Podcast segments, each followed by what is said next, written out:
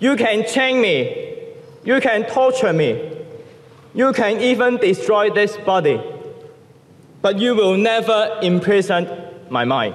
Ihr könnt mich anketten, mich foltern, ihr könnt sogar diesen Körper zerstören, doch ihr werdet nie meinen Verstand einsperren. Das ist Nathan Law, Demokratieaktivist in Hongkong. Er zitiert hier den indischen Freiheitskämpfer Mahatma Gandhi, die Vorzeigefigur eines gewaltlosen politischen Protests. Und das macht Nathan Law mit 23, Martin Aldrovandi. Genau, er war damals der jüngste Parlamentarier in Hongkongs Stadtparlament und hat damit Geschichte geschrieben. Das war vor knapp fünf Jahren. Und damals hat er den Unterstützerinnen und Unterstützern der Demokratiebewegung in Hongkong sehr viel Hoffnung gemacht. Das ist Martin Aldrovandi, unser China-Korrespondent. Und er erzählt uns hier die Geschichte von Nathan Law. 祭词英文系 affirmation， 佢拉丁文原意系使其更坚定。auf Englisch war in seiner Vereidigung ja nur das Gandhi-Zitat, sonst spricht er hier Chinesisch bzw. Kantonesisch, um ganz genau zu sein. Er zitiert Gandhi, ist aber trotzdem sehr angriffig. Wie groß war die Provokation für Peking da? Das war eine große Provokation für Hongkongs Parlament und eben vor allem für Peking, für die chinesische Regierung. Neben dem Gandhi-Zitat sagte er vor allem auch, er werde keinem Regime dienen, das die eigene Bevölkerung tötet. Das ist ein Affront an China, also das er nicht beim Namen nennt, aber es ist eigentlich klar, wer gemeint ist. Und andere Abgeordnete des demokratischen Lagers, die haben damals bei dieser Amtseinführung ebenfalls starke Kritik an China geübt. Ähm, einige haben das Grundgesetz zerrissen, jemand hat hat ein Transparent mit Hongkong ist in China aufgehängt und alles in allem hat das für sehr viel Aufsehen gesorgt. Er blieb dann nur gerade neun Monate im Parlament, wurde dann aus dem Parlament geschmissen, das muss man so sagen, oder? Das kann man so sagen. Er wurde rückwirkend aus dem Parlament geworfen. Ursprünglich war sein Amtseid akzeptiert worden, im Gegensatz zu anderen, aber dann nachträglich ist die Regierung und die Gerichte sind zum Schluss gekommen, dass dieser Amtseid eben nicht in Ordnung gewesen sei und er deswegen ähm, auch nicht im Parlament ähm, sitzen dürfe.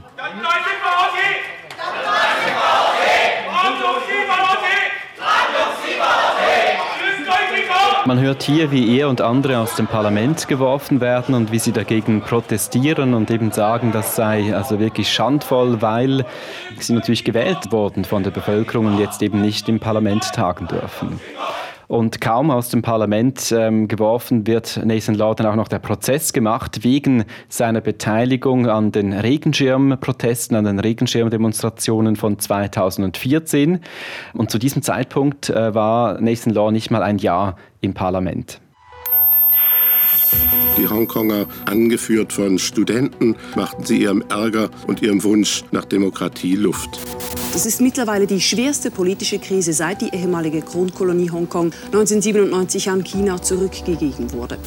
Die Demonstranten fordern freie Wahlen in der ehemaligen britischen Kronkolonie. Die Kandidaten dafür will sie selbst bestimmen. Einige Demonstranten versuchten sogar, das Parlamentsgebäude zu stürmen. Aufstand heißt diese Podcast-Serie von SRF Hotspot. Wenn die Massen gegen ihre Regierung demonstrieren oder ihr System anklagen, dann stehen Menschen dahinter mit Nöten. Und um die geht es hier. Although I'm convicted or three of us are convicted, we, we will still uh, fight on the path of democracy and we, we will not afraid on uh, whatever the government have done on us.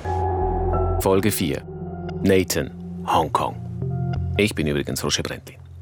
Ja, Nathan Law wurde der Prozess gemacht und wie wir gehört haben, verurteilt zu acht Monaten Haft. Er war also auch im Gefängnis.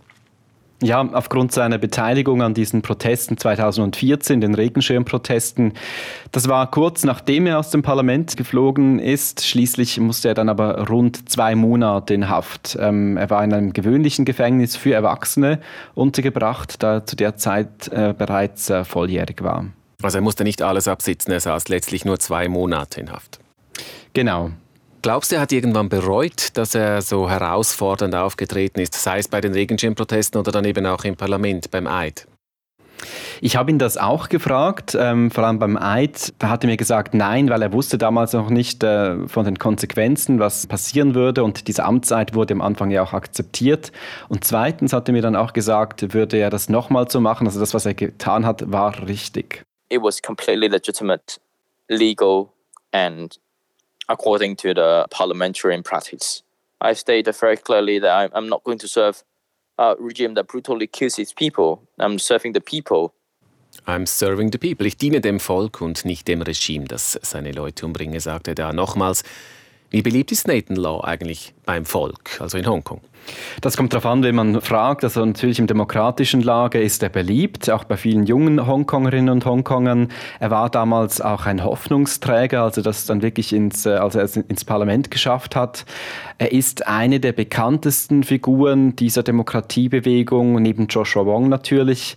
Beim Establishment, da ist er klar unbeliebt, auch bei den Pro-Peking-Parteien, bei den Leuten, die eine bessere Beziehung, bessere Beziehungen, engere Beziehungen mit äh, China wollen, mit Festland-China, da kommt er natürlich nicht gut an. Wenn wir uns seinen Werdegang anschauen, was hat ihn denn eigentlich zum Aktivisten gemacht, zum Freiheitskämpfer? Er sagt, er sei inspiriert worden von Liu Xiaobo, das war ein äh, Menschenrechtsaktivist, ein Schriftsteller und Dichter. Und als dieser 2010 den Friedensnobelpreis erhielt, hat das äh, Nathan Law sehr beeindruckt. Da war Liu Xiaobo ja bereits in Haft in China, saß seine Haftstrafe ab. Und damals habe er sich eben über Liu Xiaobo und seine Bemühungen äh, für die Demokratie informiert. Und das hat ihn sehr, sehr interessiert. An der Uni dann hat er noch stärker sich in die Politik eingebracht, hat bei vielen Demonstrationen mitgemacht und eben schließlich 2014 war er bei diesen Regenschirmprotesten ganz vorne mit dabei. Was weißt du über seine Familie? Sind die auch Peking-kritisch? Er stammt aus einer Arbeiterfamilie und zwar aus China. Dies ist von China nach Hongkong eingewandert. Nathan Law ist mit äh, sechs Jahren dann nach Hongkong gekommen. Seine Mutter sagte, habe ihm immer gesagt, er solle von der Politik fernbleiben. Das sei zu gefährlich. Also am besten einfach arbeiten, Geld verdienen ähm, und sich nicht in die Politik einmischen. Genau das hat er eben nicht getan. Und auch seine Mutter wusste sehr, sehr lange nichts von seinen politischen Aktivitäten. Um, the police raided to the stage and arrested me. And it was broadcast by TV. And my mom was actually at a wedding boutique. And when she looked up to the TV and saw my face on camera, she, for the very first time, she knew that I was in the activism. And she was very worried. Also die Mutter konnte sozusagen am Fernsehen mitverfolgen, wie ihr Sohn verhaftet wurde wie er festgenommen wurde und äh, sie habe das am Anfang auch nicht akzeptiert, also was er da äh, tat. Erst mit der Zeit ähm, hat mir gesagt, da hat es offenbar viele Gespräche gebraucht und später habe sie es aber akzeptiert und ihm gesagt, er solle aufpassen. Inzwischen hat er übrigens den Kontakt mit ihr abgebrochen aus äh, Sicherheitsgründen, um die Mutter und die Familie zu schützen. Hi, very nice to meet you. Yeah, nice to meet you. Yeah, I'll take a picture. Can you tell me, so for your party, why is it important to take part uh, at this event? Das war, als ihr euch das erste Mal getroffen habt. Klingt laut. Wo ist das und wann? Ja, das war sehr laut. Das war vor rund zwei Jahren zum Gedenktag der Niederschlagung der Tiananmen-Proteste. Also das war der 30. Jahrestag 2019 in Hongkong. In Hongkong ist das eine sehr wichtige Tradition, das einzige Gebiet wirklich in China, vielleicht noch neben Macau, wo man so eine Gedenkveranstaltung abhalten kann. Auf dem chinesischen Festland ist das verboten und die Hongkongerinnen und Hongkonger distanzieren sich eben auch damit von China. Und der Nathan Law war da mit einem Stand äh, und hat für seine Anliegen geworben. Und damals wusste auch Nathan Law noch nicht, was alles jetzt auf Hongkong zukommen wird. Und wenn du von den großen Protesten sprichst, die da bevorstanden, dann meinst du eben die von 2019, als es um dieses umstrittene Auslieferungsgesetz ging. Das war das Gesetz, das Hongkong einführen wollte und mit dem äh, allenfalls die Möglichkeit bestanden hätte, dass Hongkong-Bürgerinnen und Bürger nach Peking hätten ausgeliefert werden können. Das war zumindest die Angst. Das war dann, oder? Das war diese Zeit, also dieses Auslieferungsgesetz, das war sehr, sehr umstritten bereits im Vorfeld. Ähm, das wurde ja von der Hongkonger Regierung vorgeschlagen. Die Menschen hatten sehr, sehr viel Angst. Äh, das wurde auch groß diskutiert, aber war in den großen Nachrichten, in den internationalen Nachrichten war es zu diesem Zeitpunkt noch nicht so präsent und man wusste auch noch nicht ähm, eben, dass es dann zu diesen Protesten kommt, in diesem Ausmaß. Aber die wurden dann richtig groß, die Proteste von 2019 und auch 2020. Da lag also etwas in der Luft. Aber auch für Nathan Law war es also nicht absehbar, dass sich da was zusammenbrachte. Nicht in diesem Ausmaß. Wie gesagt, es ging im Juni dann los mit den äh, Protesten, erst dann an den Wochenenden. Da waren zum Teil Hunderttausende bis über eine Million äh, Menschen waren auf den Straßen, haben friedlich demonstriert.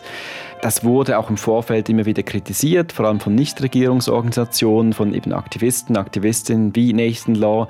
Aber niemand ahnte, was das auslösen würde. Vor allem nicht, dass es eine Art Regenschirmproteste 2.0 geben würde. Also Proteste, die noch viel, viel größer sind als die Regenschirmproteste.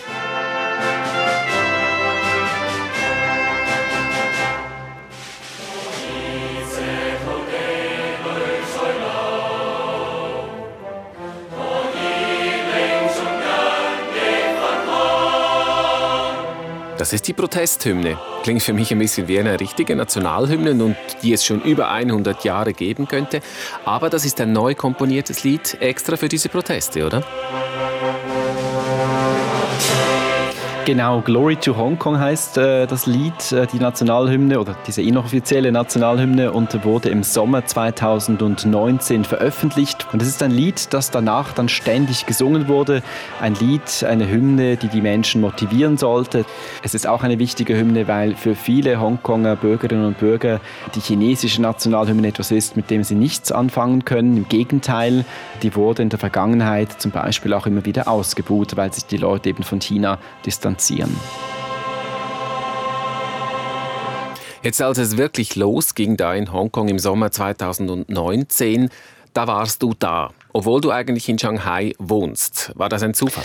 Ja, so halb halb. Also ich bin da aus leiser Vorahnung äh, dann zurück nach Hongkong geflogen, eben nach diesem Gedenktag. Das war dann Anfang Juni und dann Mitte Juni war ich wieder in Hongkong. Und als ich da ankam, da wurden vor meinen Augen aufs Mal Straßen blockiert vor dem Parlament und die Bewegung 2019-20 war quasi ähm, innerhalb von Minuten lanciert. Äh, es waren auch dieselben Straßen wie schon 2014 vor dem Parlament, wo ich dann wieder stand, wo man dann wieder Leute sah mit den Regenschirmen, die dann über Wochen, Monate äh, mit immer mehr Forderungen die Regierung konfrontierte. Ja, das war schon sehr, sehr speziell. Hast du das ab und zu, so eine leise Vorahnung, wo du wann sein musst? Das wünschte ich mir. Ähm, ich glaube, es war auch ein bisschen Glück, wie man es auch nennen will. Äh, es gab ähm, einige Hinweise natürlich. Wie gesagt, es gab zuvor schon große Demonstrationen, also die auch bewilligt waren. Ich und mein Kollege vom Westschweizer Radio von RTS sind dann hingeflogen am Abend vorher, weil am Tag darauf das Parlament tagte. Das wusste man bereits und über das Gesetz hätte beraten sollen. Wir wussten aber nicht wirklich, was passiert. Und dann hieß es plötzlich, ah, das wird eh nicht heute verabschiedet, sind wir vielleicht sogar umsonst gekommen, aber jetzt sind wir sowieso in Hongkong und waren dann einfach wirklich zum Glück da, als es losging, weil viele von meinen Kolleginnen und Kollegen oder eigentlich fast alle, die in China sind, die waren an dem Tag eben nicht in Hongkong und sind dann später gekommen also die anderen Journalisten. Und Nathan Law hast du dann ja auch wieder getroffen und auch interviewt, wieder am Rande der Proteste. Wie, äh, gut kennst du ihn inzwischen? Ja, kennen ist noch schwierig. Ich würde sagen, das ist äh, ganz klar, das ist rein beruflich. Alle paar Monate habe ich ihn getroffen, wie auch andere Personen, Figuren von dieser Bewegung, zum Beispiel Joshua Wong oder Agnes Chow. Ihn kennen, finde ich, ist sehr, sehr schwierig zu sagen. Das ist ein Interviewpartner, ja, vor dem ich sehr viel Respekt habe. Jetzt ist ja Nathan Law und alle diese Aktivistinnen und Aktivisten, die vertreten ja Werte, für die man gut sein kann. Sie sind gegen polizeiliche Willkür, sie sind für freie Wahlen, generell für mehr Demokratie, findet man in der Schweiz natürlich alles gut. Wie sympathisch ist dir Nathan Law und die Bewegung? Das ist eine interessante Frage. Also grundsätzlich würde ich sagen, natürlich identifiziere ich mich mit diesen Werten. Also wie du gesagt hast, ich bin ja auch in einer solchen Gesellschaft aufgewachsen.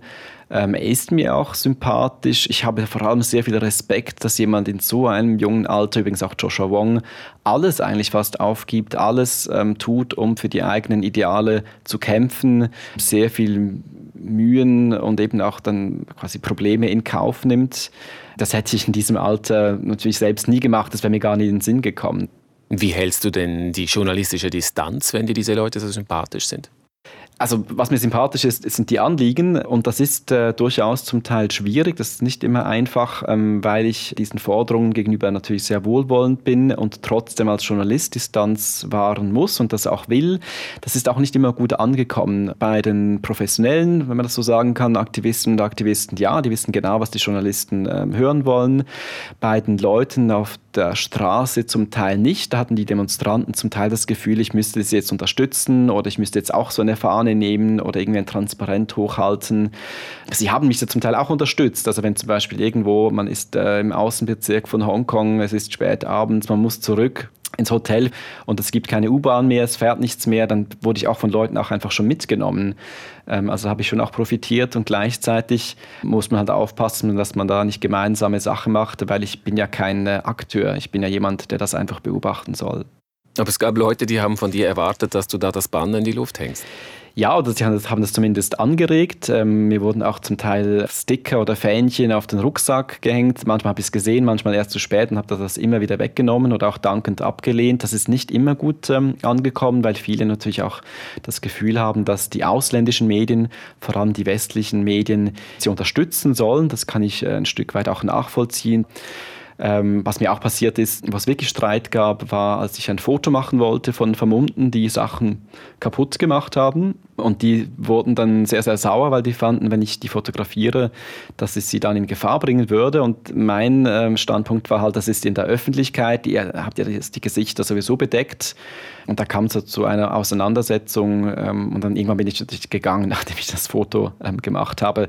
Und es ist übrigens anderen äh, Journalisten zum Teil ähnlich gegangen. Aber Nathan Law, er würde das von dir nicht erwarten, dass du hilfst. Direkt. Nein, überhaupt nicht. Also Nathan Law und auch die anderen, die sind sich so gewöhnt, die geben so viele Interviews, auch an eben Journalisten aus dem Ausland, die wissen genau, was sie sagen. Dort finde ich es eher umgekehrt. Also sie haben so ihre Talking Points, äh, wo ich finde, es zum Teil schwierig, dass man sie ein bisschen aus der Reserve locken kann. Also es ist nicht einfach immer dasselbe sagen.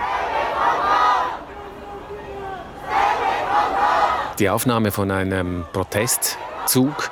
Was schreien die Leute da? Man hört das ein bisschen im Hintergrund, Stand with Hong Kong und auch noch Fight for Freedom, also auf Englisch. Ein klarer Appell.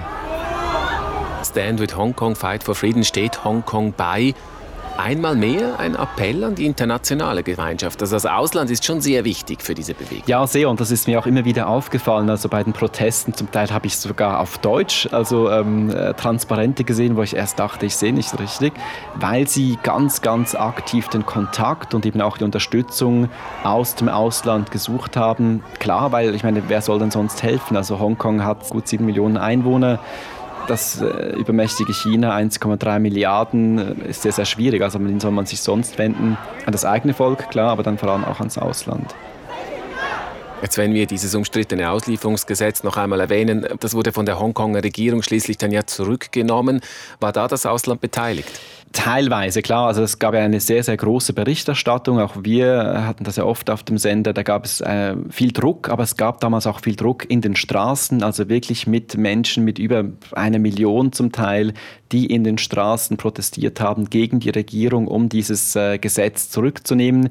Die Regierung hat das ja erst auf Eis gelegt, bis sie es dann ganz zurückgenommen haben.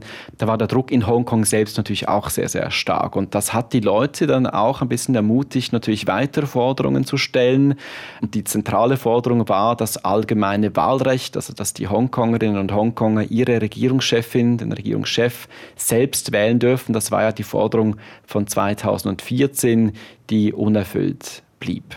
Und das war am Anfang ein sehr euphorisches Protesttreiben im August 2019. Da habe ich Nathan Law nochmals getroffen ähm, und ihn gefragt, was da so seine Erwartungen seien an die Zukunft, auch an China. Well, I think it's a middle and long-term um, demand.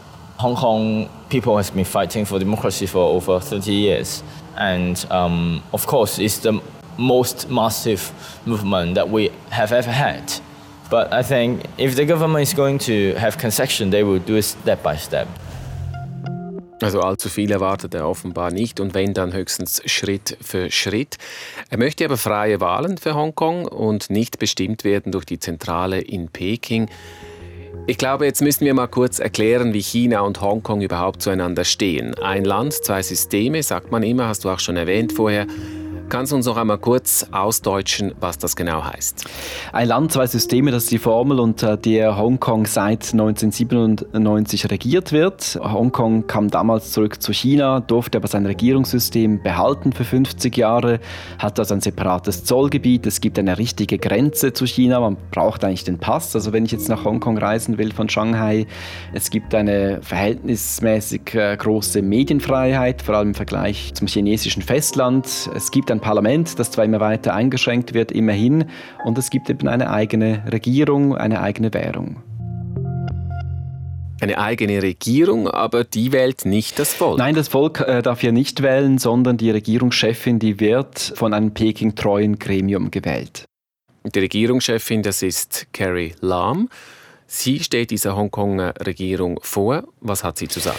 Auf dem Papier hat sie relativ viel zu sagen. Also sie ist zuständig für die äh, inneren Angelegenheiten Hongkongs, die Verteidigung und die Außenbeziehungen, die äh, liegen bei Peking. In der Realität ist es aber so, dass China Peking also immer mehr Einfluss ausübt und bei ganz wichtigen Themen hat Peking ohnehin das letzte Wort. Und wie treu ist Carrie Lam denn Peking und der Kommunistischen Partei ergeben? Sie ist klar nicht unabhängig. Die Art und Weise, wie sie politisiert, ist auch bei vielen Anhängern der Pro-Peking-Parteien unbeliebt. Ähm, auch wie sie dieses Auslieferungsgesetz, das wir angesprochen haben, durchs Parlament peitschen wollte, das äh, kam nicht überall gut an. Auch die Bewältigung der Krise, das wurde in China bestimmt nicht gut geheißen. Aber sie muss schlussendlich Pekings Kurs in Hongkong befolgen.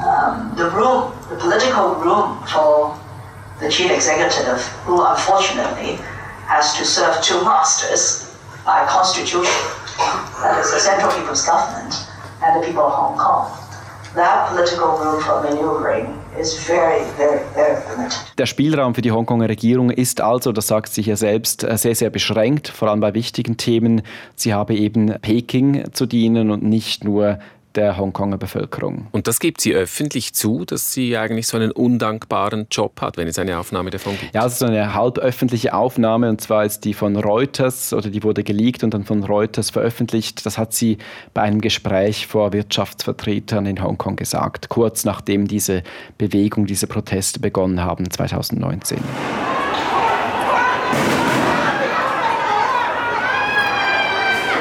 Schüsse, Tumult und Geschrei hören wir da.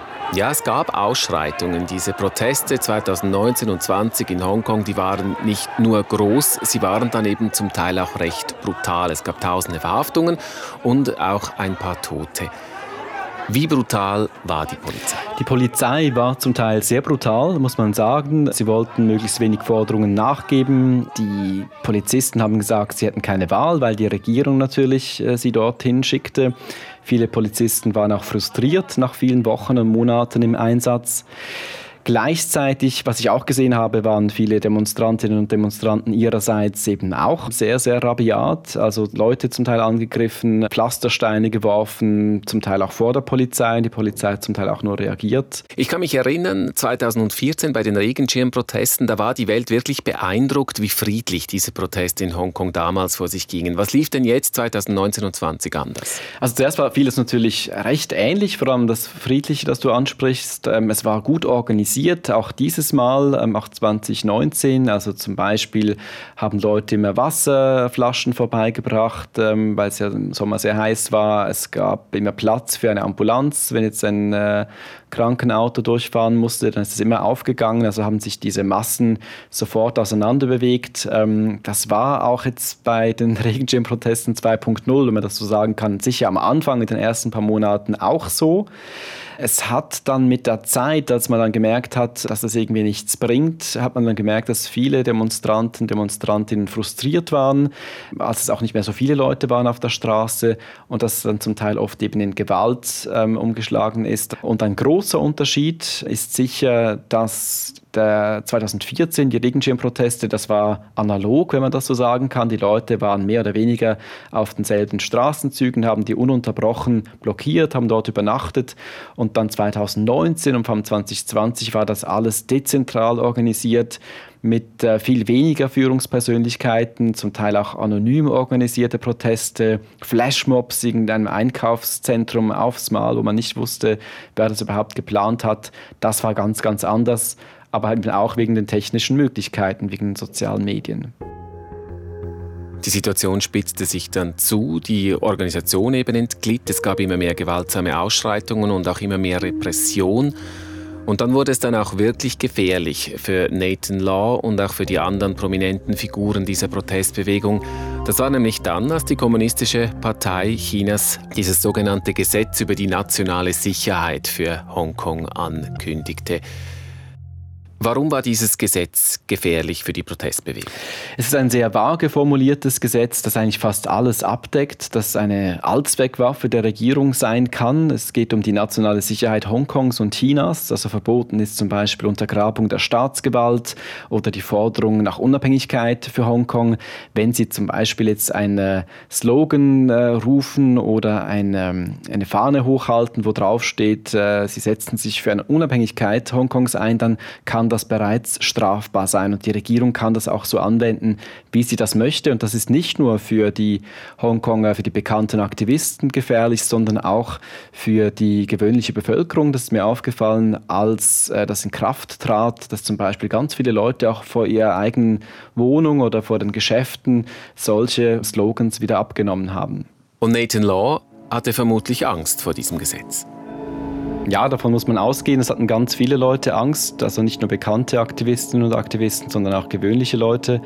Und Nathan Law hat sich dann entschieden, Hongkong zu verlassen. Das wusste eigentlich fast niemand, haben mir gesagt, er hat es fast niemandem gesagt. Auch die Journalisten und Journalisten wussten das nicht. Erst als dieses Gesetz dann in der Nacht auf den 1. Juli in Kraft trat, hat man plötzlich erfahren, dass äh, Nathan Law das Land Hongkong bereits verlassen hatte, also in der Nacht bereits auf dem Weg zum Flughafen war.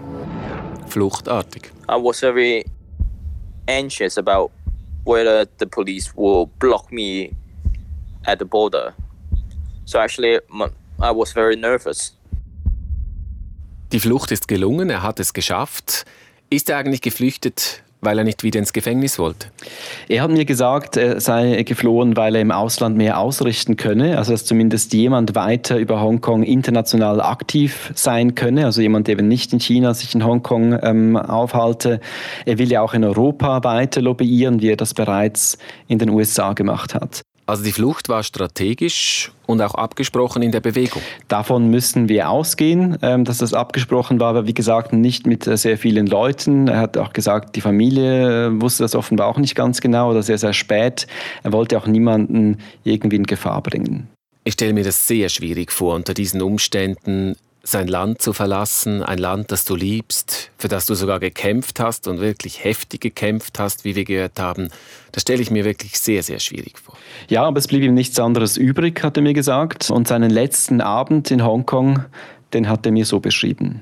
The sense of leaving the city eternally, seemingly eternally, was like an emotional thrust. And um, when you look back from above the ground at night, looking back at the city, all those lights, um, harbor, and things like that. So it was a very tough moment for me. I, um, yeah, like leaving a city like that, um, the city that I love, that I that my identity is based on, um, a lot of friends, culture, language. I, I felt very sad um, on the plane. Die Sicht auf die Lichter einer Stadt, aus der man abfliegt, in der man viel erlebt hat. Ja, man kennt dieses Gefühl vielleicht schon aus den Ferien manchmal, aber wenn man dann gleich sein ganzes Leben zurücklässt, das ist wirklich hart.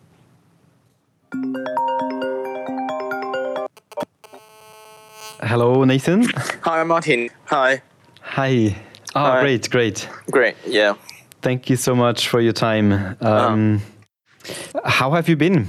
Yeah, I'm, I'm, I'm doing well. Um, just you know, um, London for now is in lockdown, so nothing much that we could do. Im Februar habt ihr euch zum letzten Mal gesprochen. Es gehe ihm gut, sagt er da. Der britische Lockdown macht ihm offenbar zum Schaffen. Er lebt jetzt eben in London, hat da politisches Asyl von Großbritannien erhalten. Wie schaut er denn jetzt nach Hongkong, auf das letzte und das vorletzte Jahr? Ja, er versucht natürlich nach vorne zu schauen, äh, auch wenn ihm das nicht immer leicht fällt. Er versucht dafür zu sorgen, dass Hongkong ähm, und die Situation Hongkongs international wahrgenommen werden. Vor allem in Europa will er jetzt lobbyieren, sobald der Lockdown vorbei ist. Persönlich ist es sehr, sehr schwierig für ihn, auch die Veränderungen äh, zu sehen, was jetzt in Hongkong alles passiert. Most of the news coming out from Hong Kong are bad news. It's either people getting arrested, getting wanted, or new policies coming out that restricting our freedom. There are people suffering on the ground. Some of them are your friends. It's definitely heartbroken to, to, to see all these developments. Also keine guten Nachrichten für ihn aus Hongkong. Seine Freunde werden da verfolgt und eingesperrt. Wie sicher ist er denn in London? Man konnte ja gerade in letzter Zeit lesen über den langen Arm der kommunistischen Partei bis nach Europa. Ja, also wie sicher, das weiß man natürlich nie so ganz. Er ist in London, das weiß man, aber der genaue Aufenthaltsort, also wo er wohnt, das ist geheim aus Sicherheitsgründen. Den Kontakt zur Familie hat er, wie gesagt, abgebrochen. Das stelle ich mir auch sehr, sehr hart vor. Einfach um auch die Menschen, die ihm nah sind, die ihm nahestehen in Hongkong, nicht jetzt irgendwie in Gefahr zu bringen. Jetzt ist die Situation schlechter denn je. Hast du noch Kontakt zu anderen Exponenten oder Exponentinnen der Bewegung in Hongkong? Ist das überhaupt noch möglich? Ja, zum Teil. Ähm, sie sind sehr zurückhaltend. Das ist natürlich sehr schwierig. Also die, viele sind ja auch bereits in Haft. Da ist es nicht mehr möglich, in Kontakt äh, zu bleiben. Ähm, und andere, die weniger bekannt sind, die sind sehr, sehr vorsichtig geworden, ähm, sich öffentlich zu äußern. Also mit denen kann ich noch reden natürlich. Aber die sagen mir, dass sie keine Interviews mehr geben, also nur noch off the record Auskunft geben. Wie lange denkst du, wird Nathan Law in London bleiben müssen? Bis auf absehbare Zeit, denke ich. Also Hongkong wird er wohl in den nächsten Jahren nicht mehr sehen. Er wird nicht zurückkehren können. Das habe ich ihn auch gefragt, also was für eine Hoffnung er denn hat für sich selbst, aber auch für Hongkong. Well, my hope would definitely be it will be a land that welcomes me again. So when it becomes democratic and free, then I am able to return home. Das war Aufstand, die vierte von sechs, mit China-Korrespondent Martin Aldrovandi. In Folge 5 dieser Podcast-Serie zu den weltweiten Protestbewegungen porträtieren wir einen Aktivisten, von dem wir nicht mal wissen, wie er heißt. Auch unsere Nahost-Korrespondentin Susanne Brunner nicht, die ihn kennt und mit ihm in Bagdad gesprochen hat. Er war sehr angespannt. Bevor ich das Mikrofon einschaltete, willigte er zwar in das Interview ein, aber er wollte wissen, was ich in etwa frage.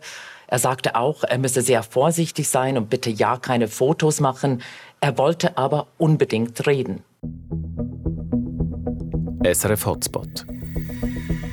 Produktion Marco Morell und Jonathan Sippel. Layout Andreas Baumann.